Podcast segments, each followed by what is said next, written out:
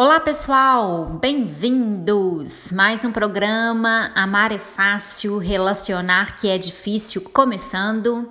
Eu, Bruna Salles, estou aqui de novo agradecendo a participação de todos, de todos vocês, a audiência de todos vocês, os retornos, os feedbacks que eu tenho recebido nas minhas redes sociais.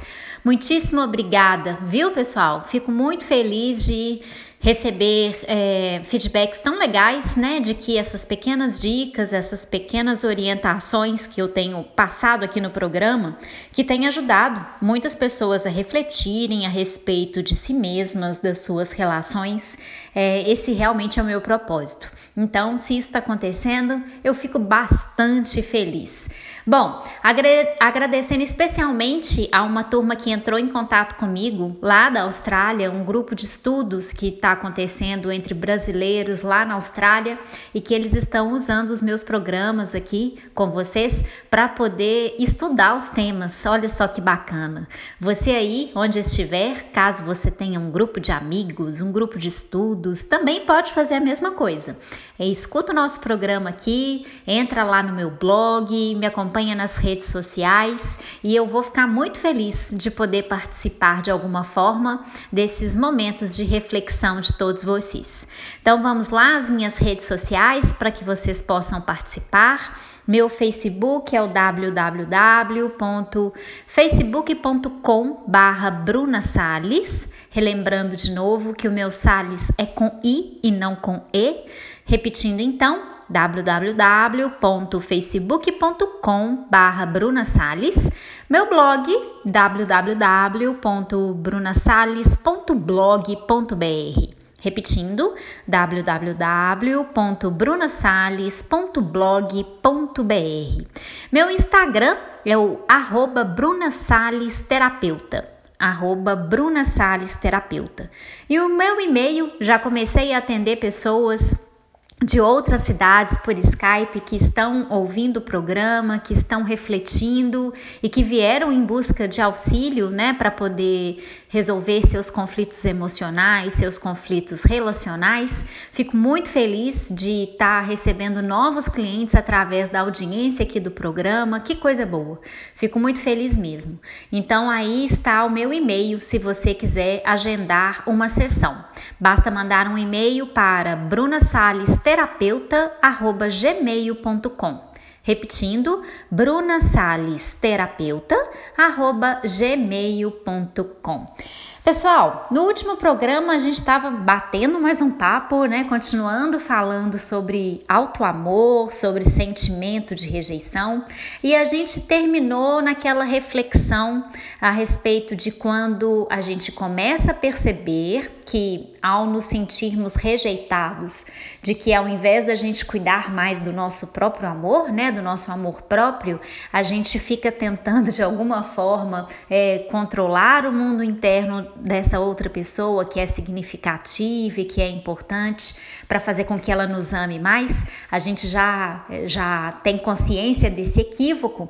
E aí nós paramos naquele ponto em que a gente começa a corrigir esse, esse equívoco. Quando a gente começa a cuidar mais da gente e aí vem um danado de um sentimento chamado sentimento de culpa que às vezes é, nos faz até retroceder no processo. Então vamos lá, Bruna. Eu já percebi que eu tô cuidando mais do outro do que de mim mesmo, que eu tô querendo fazer com que o outro goste de mim, e diante dessa constatação eu comecei a cuidar de mim mesmo.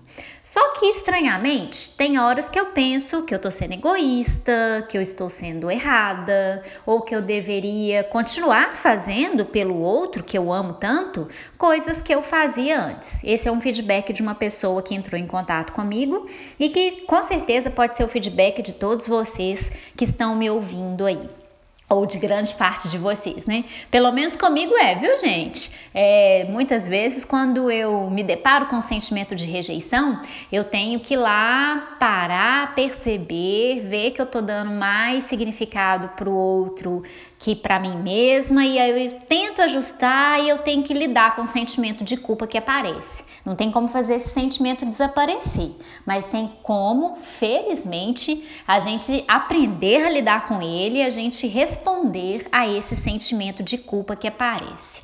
É muito comum também, pessoal, é, as outras pessoas que se relacionam com a gente, elas estranharem a nossa mudança de comportamento, né? E muitas vezes essas pessoas não gostam muito disso. Os feedbacks, os retornos que a gente costuma receber de algumas pessoas é mais ou menos assim. Nossa, mas você tá tão egoísta, agora você só pensa em você. Você começou a fazer ginástica, você começou a fazer X, Y, Z, agora você não cuida mais da casa, agora você tá deixando de fazer comida. Isso para mãe, ou namorado dizendo para namorado, agora você tá cuidando muito de você, você tá indo para academia, Tô meio desconfiado dessa sua atitude de ir pra academia e vice-versa, né, gente? Namorada falando pro namorado. Enfim, as pessoas à nossa volta, elas vão perceber a nossa mudança de comportamento.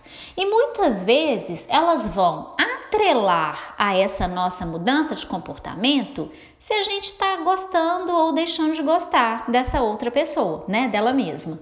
Então é mais ou menos assim: nossa, antes você fazia isso, agora você deixou de fazer isso, tô achando que você não gosta mais de mim, não.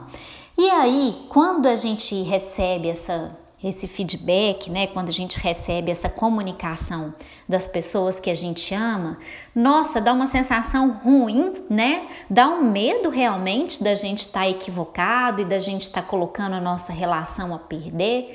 E aí vem uma culpa danada, né? Muitas vezes a gente deixa é, de cuidar da gente, retrocede aí no processo por medo de, de perder essa outra pessoa. É, o que, que tem de equivocado aí? Primeiro, pessoal, que a gente confunde muito amor com agrado. E a gente também confunde desamor com desagrado. Eu vou explicar melhor para vocês o que, que eu quero dizer com isso. Na infância, sempre que a gente fazia alguma coisa que era aprovada, né, aprovada e elogiada pelos adultos à nossa volta, pelos nossos pais, nossos avós, irmãos mais velhos, pela professora na escola e etc. Sempre que a gente se comportava de uma forma que fazia com que esses adultos ficassem agradados, né, ficassem, ficassem felizes com a gente, a gente tinha a percepção de que a gente estava fazendo com que essas pessoas nos amassem mais, gostassem mais da gente. E a, o contrário também acontecia. Todas as vezes que eu adotava algum comportamento que não era muito agradável, que minha mãe não gostava, meu pai não gostava, é, ou que a professora não gostava, eu ficava de castigo, eu tomava uma bronca, né? Na minha época a gente ainda levava umas palmadas aí, não sei na época de vocês. E aí, todas as vezes que eu recebia qualquer tipo de punição, eu entendia na minha cabeça infantil que eu estava deixando é, de receber o amor do papai e da mamãe, que meu pai e minha mãe estavam tristes comigo. E isso, na nossa cabeça infantil, era o risco de perder o amor do pai e da mãe. E aí, o que, que acontece? A gente cresce com essa percepção infantil, confundindo amor com agrado e desamor com desagrado, e a gente vem para o mundo adulto achando que continua sendo da mesma forma. E aí, a gente vai se relacionar na vida adulta com esses princípios infantis. Eu começo a querer, né, adotar só comportamentos que não coloquem em risco a minha relação, segundo a minha mente, e tento evitar a qualquer custo qualquer é, é, comportamento que vá colocar minha relação em risco. Eu gosto muito, muito, muito, muito de uma frase de um poeta russo chamado Vladimir Mayakovsky. É, o nome é difícil, mas o que ele fala não é difícil não. Que ele fala que amar não é aceitar tudo. Aliás, onde tudo é aceito, eu desconfio que a falta de amor. E eu concordo com ele. Quando eu estou fazendo tudo para agradar, para estar disponível, ou seja, quando eu penso que eu tenho que fazer de um determinado modo para que então o outro me ame, me reconheça, me valorize, o que está determinando o meu comportamento não é o amor. Não é o amor que eu tenho por mim mesma, né? As minhas próprias avaliações, os meus próprios critérios, meu próprio sentimento por mim, que está é, determinando esse meu comportamento.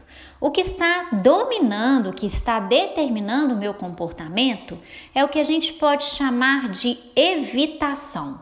Eu estou querendo evitar que eu me sinta rejeitada, que eu me sinta preterida, que eu me sinta desvalorizada.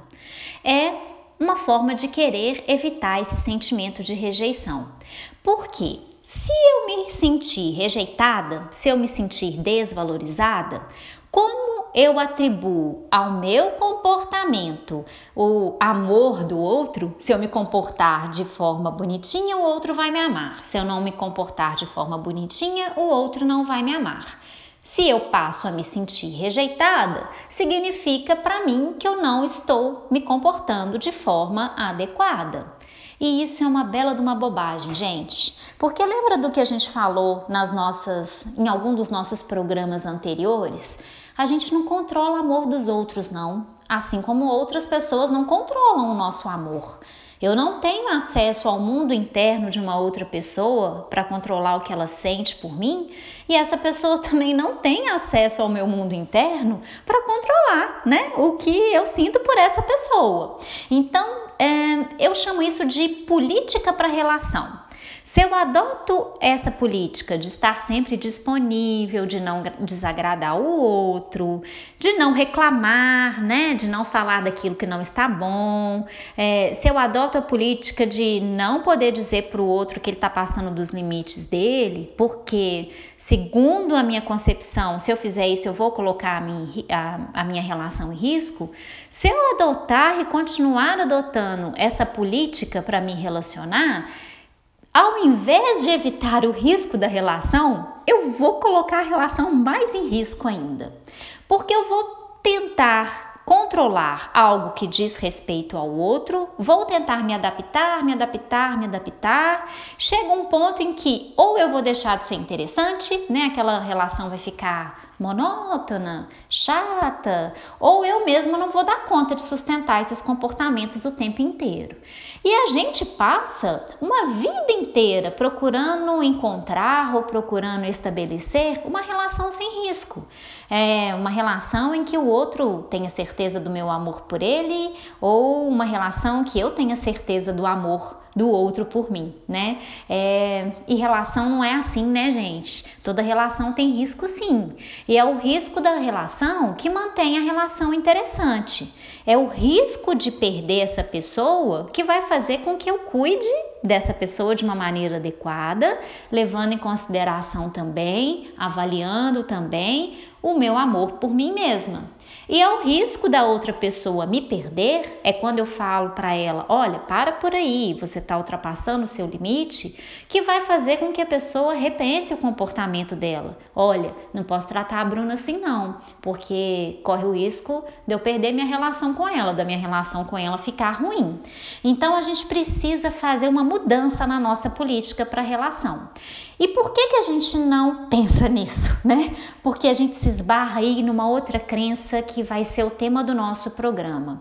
A crença de que relação boa é uma relação que não tem conflito, que não tem atrito, que não tem discussão.